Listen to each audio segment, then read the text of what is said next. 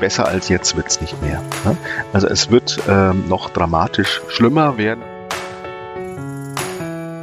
Wir müssen uns anpassen an die Bedingungen, die äh, jetzt herrschen, äh, heißt, die bald herrschen werden. Die Vegetation äh, in Deutschland wird sich dramatisch verändern in den nächsten 50, 100, 200 Jahren.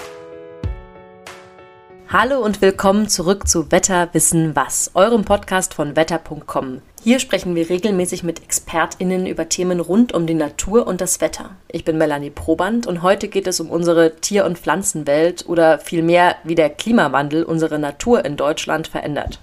Darüber spreche ich mit Albert Wodke. Hallo, schön, dass Sie da sind. Hallo, herzlich willkommen. Danke für die Einladung. Albert Wodke ist Programmleiter für Flächen-Naturschutz beim WWF Deutschland und hat in Freiburg im Breisgau ein Diplomstudium in Biologie absolviert. Ähm, vorweg erstmal, Herr Wodke, wie kam es denn, dass Sie sich so für unsere Natur interessiert haben? Ja, das ähm, äh, weiß ich eigentlich auch nicht ganz genau. Mein Vater ist Mechaniker, meine Mutter Hausfrau und wir hatten da keine Vorbedingungen. Aber ich habe mich immer schon für Tiere interessiert und für Pflanzen, schon als ich ganz klein war und habe dann schon begonnen, äh, mich für die, ähm, für die Natur zu interessieren und ähm, habe das dann auch immer beibehalten und äh, bin dann auch als Jugendlicher zum Bund Naturschutz in Bayern, ich komme aus Nürnberg gegangen, ja. Und ähm, ja, so hat sich das äh, entwickelt und äh, jetzt ähm, darf ich schon seit über 40 Jahren Naturschutz machen und die letzten 30 Jahre auch ähm, in äh, Bereichen, wo ich dann meine Arbeit verknüpfen kann mit meinem Hobby oder mit meinem mit meiner Berufung sozusagen. Gibt es da auch Bereiche, auf die Sie sich spezialisiert haben? Äh, ja, ich bin äh, Botaniker von Hause aus, also ich habe mich äh, sehr stark beschäftigt mit äh, den äh, Pflanzenarten äh, in Europa und äh, wie sie mit anderen Pflanzen und Tieren zusammen agieren. Also Pflanzensoziologie, Geobotanik, darauf habe ich mich spezialisiert, habe aber auch einiges zu Tieren gemacht und zu Pilzen und zu und zum Boden. Also ich habe also breite Freilandbiologie äh, gelernt, äh, aber mein, äh, ja, mein besonderes Interesse gilt den Pflanzen. Okay, dann kommen wir doch einfach mal zum Hauptthema. Wir haben das ja jetzt alle mitbekommen, auch diesen Sommer. Es wird heißer, es wird trockener, die Starkregenereignisse häufen sich gleichzeitig und das hat natürlich auch Folgen für unsere Landwirtschaft. Und deswegen hier gleich die Frage, welche Auswirkungen hat denn der Klimawandel auf den Anbau von Obst und Gemüse in Deutschland? Ja, also die, äh, der Klimawandel bzw. die Erderhitzung, wie ich das besser nenne, weil ähm, äh, es einfach immer heißer und heißer wird, ja, hat äh, einen, einen großen äh, eine große Auswirkung auf ähm, diejenigen Arten, die wir hier anbauen, also auf Obst und Gemüse, auf Getreide. Und äh, wir beobachten, äh, dass äh, im, es im Sommer immer weniger regnet und äh, dafür im Winter Starkregenereignisse, also insgesamt die Gesamtmenge des Niederschlags ist gar nicht so weniger, noch gar nicht so viel weniger, aber diese Dürre, die wir in diesem Jahr hatten, die wir eigentlich in den letzten fünf Jahren hatten, bis auf das vergangene Jahr, ähm, die ist wirklich dramatisch. Ne? Und ähm, dass also die äh, Getreide nicht mehr ordentlich ausreift, äh, nicht mehr groß wird, ähm, dass Agrarprodukte äh, verdorren und äh, dass es viel zu, äh, dass es also viel zu trocken ist. Das ist so mal das eine. Ähm, weiterhin ähm, ist ja die Frage, äh, wann blühen denn Bäume, also Apfelbäume beispielsweise, nicht? Und die blühen immer eher, ähm, weil ähm, es immer wärmer wird. Und dann kann es natürlich sein, äh, dass dann noch ein ähm, Kälteereignis kommt, ähm, dass also dann noch äh, Frost kommt und dann alles abfriert. Und das sind, glaube ich, die beiden äh, wichtigsten Dinge, die, äh, warum wir uns Sorgen machen sollten äh, um unsere äh, Landwirtschaft. Ja, und ähm, wie macht man da jetzt im Prinzip weiter? Also kann man dem Ganzen entgegenwirken? Muss man einfach andere Pflanzen anbauen dann, äh, beziehungsweise Obst und Gemüse? Oder gibt es da im Grunde genommen keine andere Lösung, als nur dem Klimawandel so gut es geht entgegenzuwirken? Ja, äh, das, das eine ist natürlich, man sollte auf jeden Fall äh, den, ähm, den Ausstoß von Kohlendioxid und anderen äh, Klimagasen verringern. Ähm, aber besser als jetzt wird's nicht mehr. Ne? Also es wird ähm, noch dramatisch schlimmer werden, auch wenn wir jetzt anfangen sollten, sofort äh, überhaupt kein CO2 mehr in die Atmosphäre zu geben, was völlig illusorisch ist.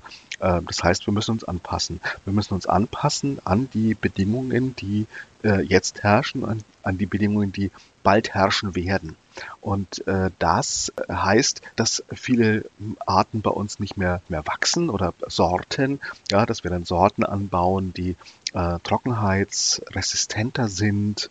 Ähm, und ähm, das ist also eine, eine, eine Umwandlung, ähm, die unvermeidlich ist. Heißt es dann im Umkehrschluss auch, dass äh, jetzt am Beispiel Apfelbaum wir dann einfach bald auch keine Äpfel mehr in Deutschland haben? Nein, so kann man es nicht sagen. Dass keine Äpfel mehr da sind, äh, das nicht. Ähm, man muss gucken, äh, welche äh, Sorten man anbaut, wie man Sorten verändern kann. Äh, man muss gucken, dass ähm, genügend Wasser da ist für die äh, Kulturen, die wir anbauen. Ähm, da gibt es Möglichkeiten, aber wir müssen uns jetzt darauf einstellen. Und ähm, wer sich aber weniger einstellen kann, das ist die Natur. Das heißt, die Arten, die bei uns ähm, von Natur aus vorkommen, jetzt gerade ähm, äh, hier wachsen. Und äh, da gibt es sehr, sehr viele, die mit dieser Erderhitzung nicht klarkommen und ähm, die sich, äh, also die, die Vegetation äh, in Deutschland wird sich dramatisch verändern in den nächsten 50, 100, 200 Jahren. Jetzt auf die nächsten Jahre bezogen, ich denke da auch so ein bisschen mehr an Privatgebrauch. Wenn ich da jetzt einen schönen kleinen Garten habe, sollte ich da in Zukunft andere Pflanzen anbauen? Im Garten zu Hause, ja, das ist eine gute Idee. Äh, da äh, ist zu raten, Arten anzubauen und Sorten anzubauen, äh, die also diese Trockenheit eher ertragen. Ne? Dass man so Steppenpflanzen anbaut, dass man Arten, der, ähm, die in, in, in trockenen Gegenden wachsen, dass man die anbaut und weniger solche Blumen und äh, solche Pflanzen, ähm, die also wirklich ähm, sehr viel Wasser brauchen. Ja, auch der der der Rasen, unser deutscher Rasen, ja, immer ständig gemäht. Ähm, das ist, glaube ich, auch nicht mehr so zeitgemäß, äh, weil man den halt ganz viel gießen muss. Äh, gerade in, in, in, in der Zeiten der Trockenheit, sonst verbrennt er ja. Und vielleicht wäre es viel besser, da eine Wiese zuzulassen äh, mit Arten, die also diese Trockenheit viel mehr ertragen. Äh, da müssen wir uns alle drauf einstellen. Ich glaube, für viele ist der äh, Klimawandel etwas nicht so Greifbares, gerade weil wir immer von Zukunftsszenarien reden, die so weit im Voraus liegen, also 50, 100 Jahre. Wie sieht es denn in den nächsten zehn Jahren aus? Gibt es da ein Szenario, was sich voraussichtlich abzeichnet? Es wird auf jeden Fall immer wärmer werden. Und ähm, es wird äh, diese Trockenheit, die wir jetzt in den letzten Jahren gesehen haben, äh, die wird äh, bleiben und wird zunehmen. Darauf kann man sich einstellen. Ähm, es wird nicht jedes Jahr so sein. Es gibt manche Jahre, die sind dann doch mal feuchter und was. Ähm, Jahre, die sind doch mal ein bisschen kühler, Winter, die kühler sind. Aber das ist die generelle Tendenz in den nächsten zehn Jahren, in den nächsten 50 Jahren. Und äh, da sollten wir uns darauf einstellen. Und gerade wenn man etwa einen eigenen Garten hat, dann ähm, langsam anfangen, auch die Arten, die man da ähm, anbaut und äh, die man pflanzt, zu verändern. Und auch unsere Landwirtschaft muss sich umstellen, äh, tut das auch schon. Ja, da gibt es ja viele, viele Forschungen, ähm, etwas anzubauen, das dann unter den gegebenen Bedingungen überhaupt noch wächst. Hm. Nun haben Sie ja eigentlich schon ein bisschen abgezeichnet, dass äh, sich der Klimawandel als solches so nicht mehr aufhalten lässt und wir uns anpassen müssen. Aber äh, wo endet das denn alles? Das ist die gute Frage. Ähm, wo es enden wird, kann man heute nicht sagen. Äh, wir haben uns ja zum äh, Ziel gesetzt, dass wir in wenigen Jahren den CO2-Ausstoß ähm, reduzieren auf quasi Null bringen wollen ähm, und äh, klimaneutral sein wollen. Aber ob wir diese hochgesetzten Ziele überhaupt einhalten können, weltweit, das steht noch in den Sternen. Die Erde ist ein ähm, sehr träges System. Also wenn wir jetzt sofort aufhören, ähm, CO2 zu produzieren, von heute auf morgen völlig illusorisch. Ähm, trotzdem äh, verändert sich noch allerhand. Ne? Also es wird sich allerhand verändern und diese Situation, die wir heute haben, ähm, sehr heiße Sommer, Trockenheit und so, das ist erst der Anfang. Das ist das Beste, was wir in der Zukunft erwarten können. Äh, besser wird's nicht mehr. Es wird nie mehr so werden, wie es mal war. Ähm, und äh, wir können nur versuchen, die ja, die CO2-Ausstoß so zu reduzieren, äh, dass wir einen lebenswerten Planeten, in, in, wo menschliches Leben noch möglich sein wird, erhalten. Ja? Und äh, wie es dann wirklich ausgeht, kann man schwer sagen. Nicht? Also jetzt für die nächsten 10 Jahre, 20 Jahre, da ist es einfacher. Aber wenn man da so 100, 200, 500 Jahre in die Zukunft blickt, ähm, das ist äh, nicht äh, vorherzusagen, äh, weil es von vielen Parametern abhängt. Und äh, wenn wir mal in die Vergangenheit gucken, vor 500 Jahren war finsteres Mittelalter. Ja. Ähm, da hätte man sich auch nicht überlegen können, dass wir heute im Internet surfen und äh, dass äh, die ganze Welt äh, in unserem Blick liegt. Und äh, genauso kann, wenig kann man sagen, wie es in 500 Jahren aussehen wird. 500 Jahre, das klingt jetzt erstmal schon sehr lang, weil wenn ich mich zurückerinnere, vor gar nicht allzu langer Zeit war das in Deutschland ähm, schon wirklich äh, sehr warm, wenn es im Sommer mal die 25 Grad überschritten hat. Und dieses Jahr haben wir da oftmals auch die 40 Grad Marke geknackt. Und deswegen frage ich mich dann, wenn wir in die Zukunft gucken, nochmal zehn Jahre, nochmal zehn Jahre, spielen unsere Ur-Urenkel dann irgendwann auf Wüstensand oder ist da ein Szenario möglich, dass wirklich irgendwann diese warme Klimazone so weit zu uns nach oben gerutscht ist, dass wir da nur noch verdorrte Steppe haben in Deutschland? Äh, ja, das ist die Frage, nicht? Wenn das so weitergeht, wie wir das bisher haben, ähm, da ähm, äh, genau, man weiß es halt einfach nicht genau, wie es aussehen wird, aber es wird auf jeden Fall wärmer werden, es wird im Sommer trockener werden in vielen Gegenden in Deutschland, nicht überall. Ähm, darauf muss man sich einstellen und das wird auch die nächsten ähm, 10, 20, 30 Jahre sich äh, fortsetzen. Ähm, und ähm, wir haben jetzt noch die Möglichkeit einzugreifen und äh, es gibt ja viele Klimamodelle, die sagen, ja, jetzt sind wir bei 1,2, 1,3 Prozent äh, Grad äh, höherer Temperatur und ähm, äh, je nachdem, wie wir CO2 ausstoßen auf der Welt, ähm, dann äh, werden es am Ende 1,5, 2, 3, 4 oder 5 Grad mehr äh, mit dann entsprechend dramatischen Auswirkungen. Ja, mal ein ganz anderes Thema. Also diese äh, Veränderung der klimatischen Bedingungen bringt ja in Folge auch andere Tierarten mit zu uns.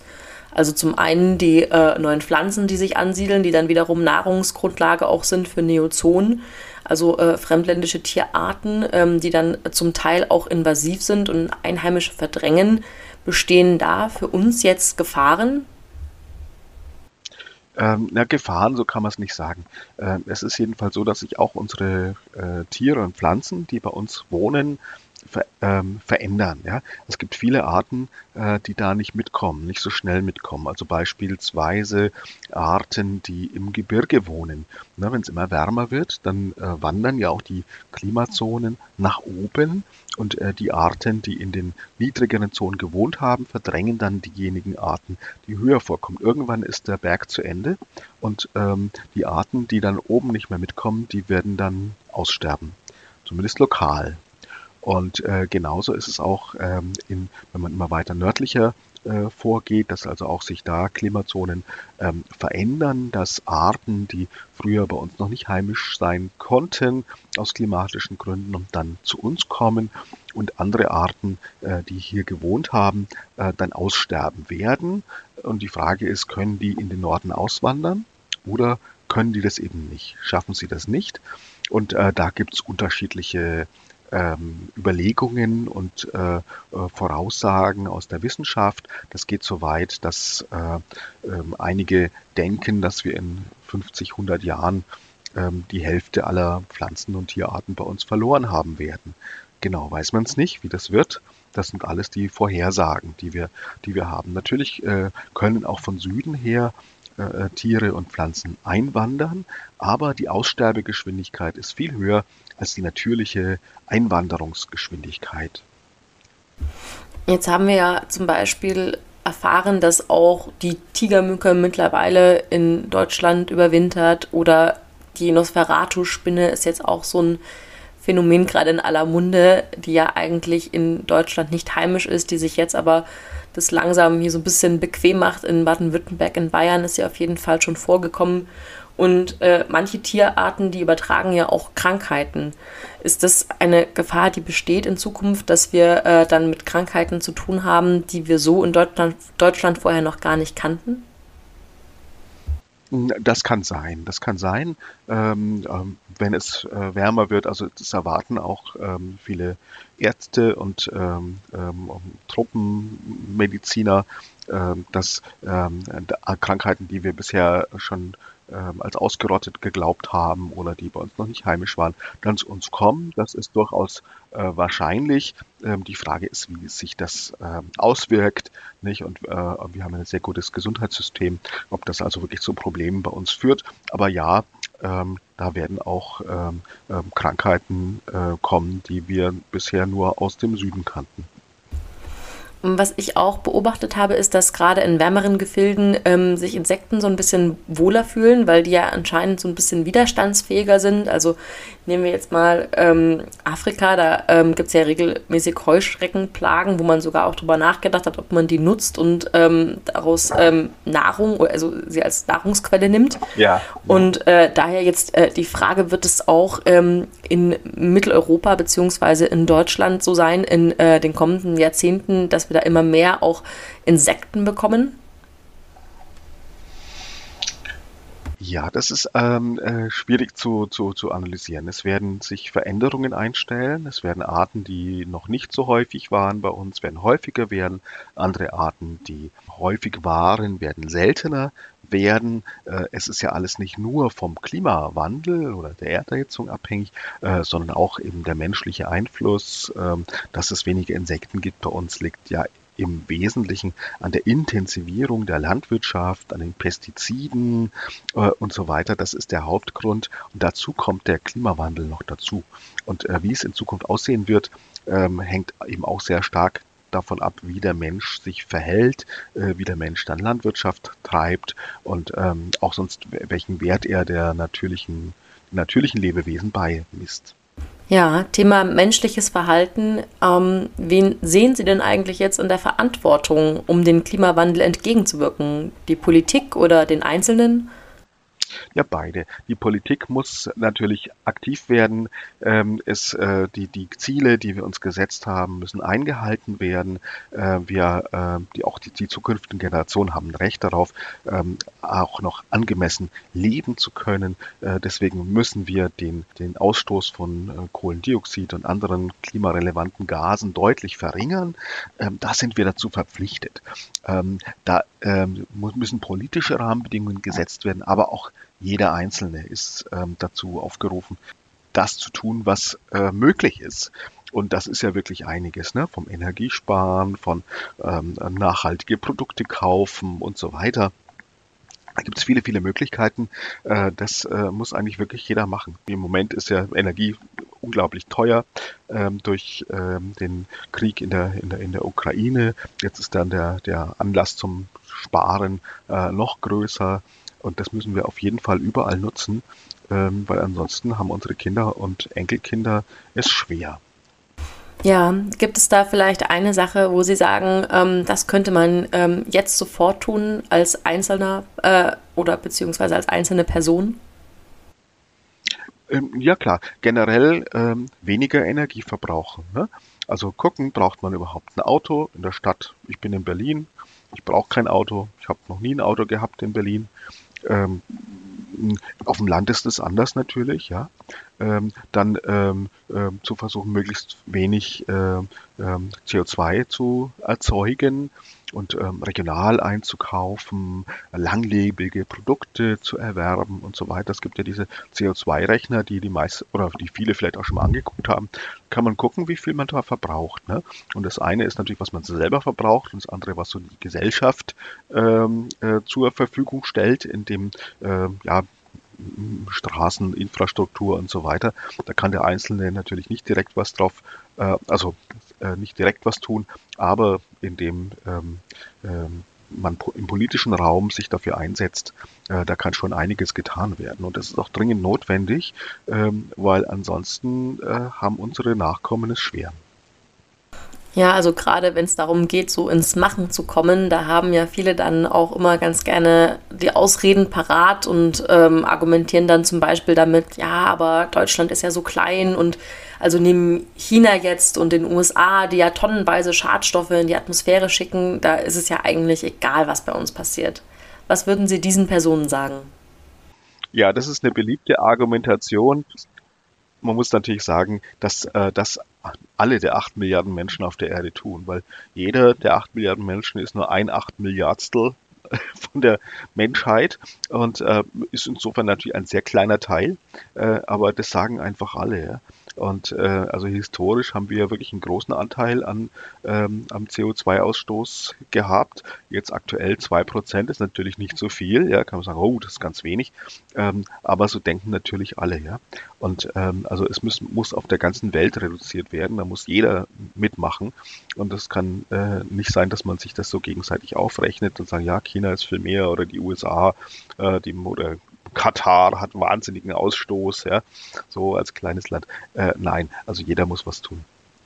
Gibt es vielleicht auch ähm, einen Mutmacher, den Sie für die Leute haben? Also neben all den negativen Dingen und dass wir eigentlich nur noch uns anpassen und ein bisschen gegenwirken können und so, dass man dann noch einen kleinen Lichtstreifen am Horizont sieht? Naja, man kann, äh, wenn man Natur schützt, so wie ich, ähm, äh, durchaus positive Entwicklungen sehen, äh, wenn man sich aktiv dafür einsetzt. Ja, beispielsweise die Adlerbestände in, in Deutschland. Ne? Seeadler war so gut wie ausgestorben in Westdeutschland noch vor 30 Jahren. Inzwischen gibt es wieder über 1000 Adlerpaare, weil man sich gezielt dafür eingesetzt hat, weil sich viele gezielt dafür eingesetzt haben, diese Bedingungen zu verbessern. Und so gibt es sehr, sehr viele Beispiele, ähm, wo man wirklich etwas tun kann, Veränderungen tun kann, die auch was bewirken, auch im Kleinen aber generell und grundsätzlich wird es nur besser, wenn alle mittun. Wenn viele mit anpacken, wenn viele wollen, dann kann es gehen. Das finde ich ein sehr schönes Schlusswort. Herr Wodke, schön, dass Sie da waren und auch an euch danke, dass ihr wieder reingehört habt. Bis zum nächsten Mal mit weiteren spannenden Themen rund um die Natur und das Wetter. Ich sage ciao.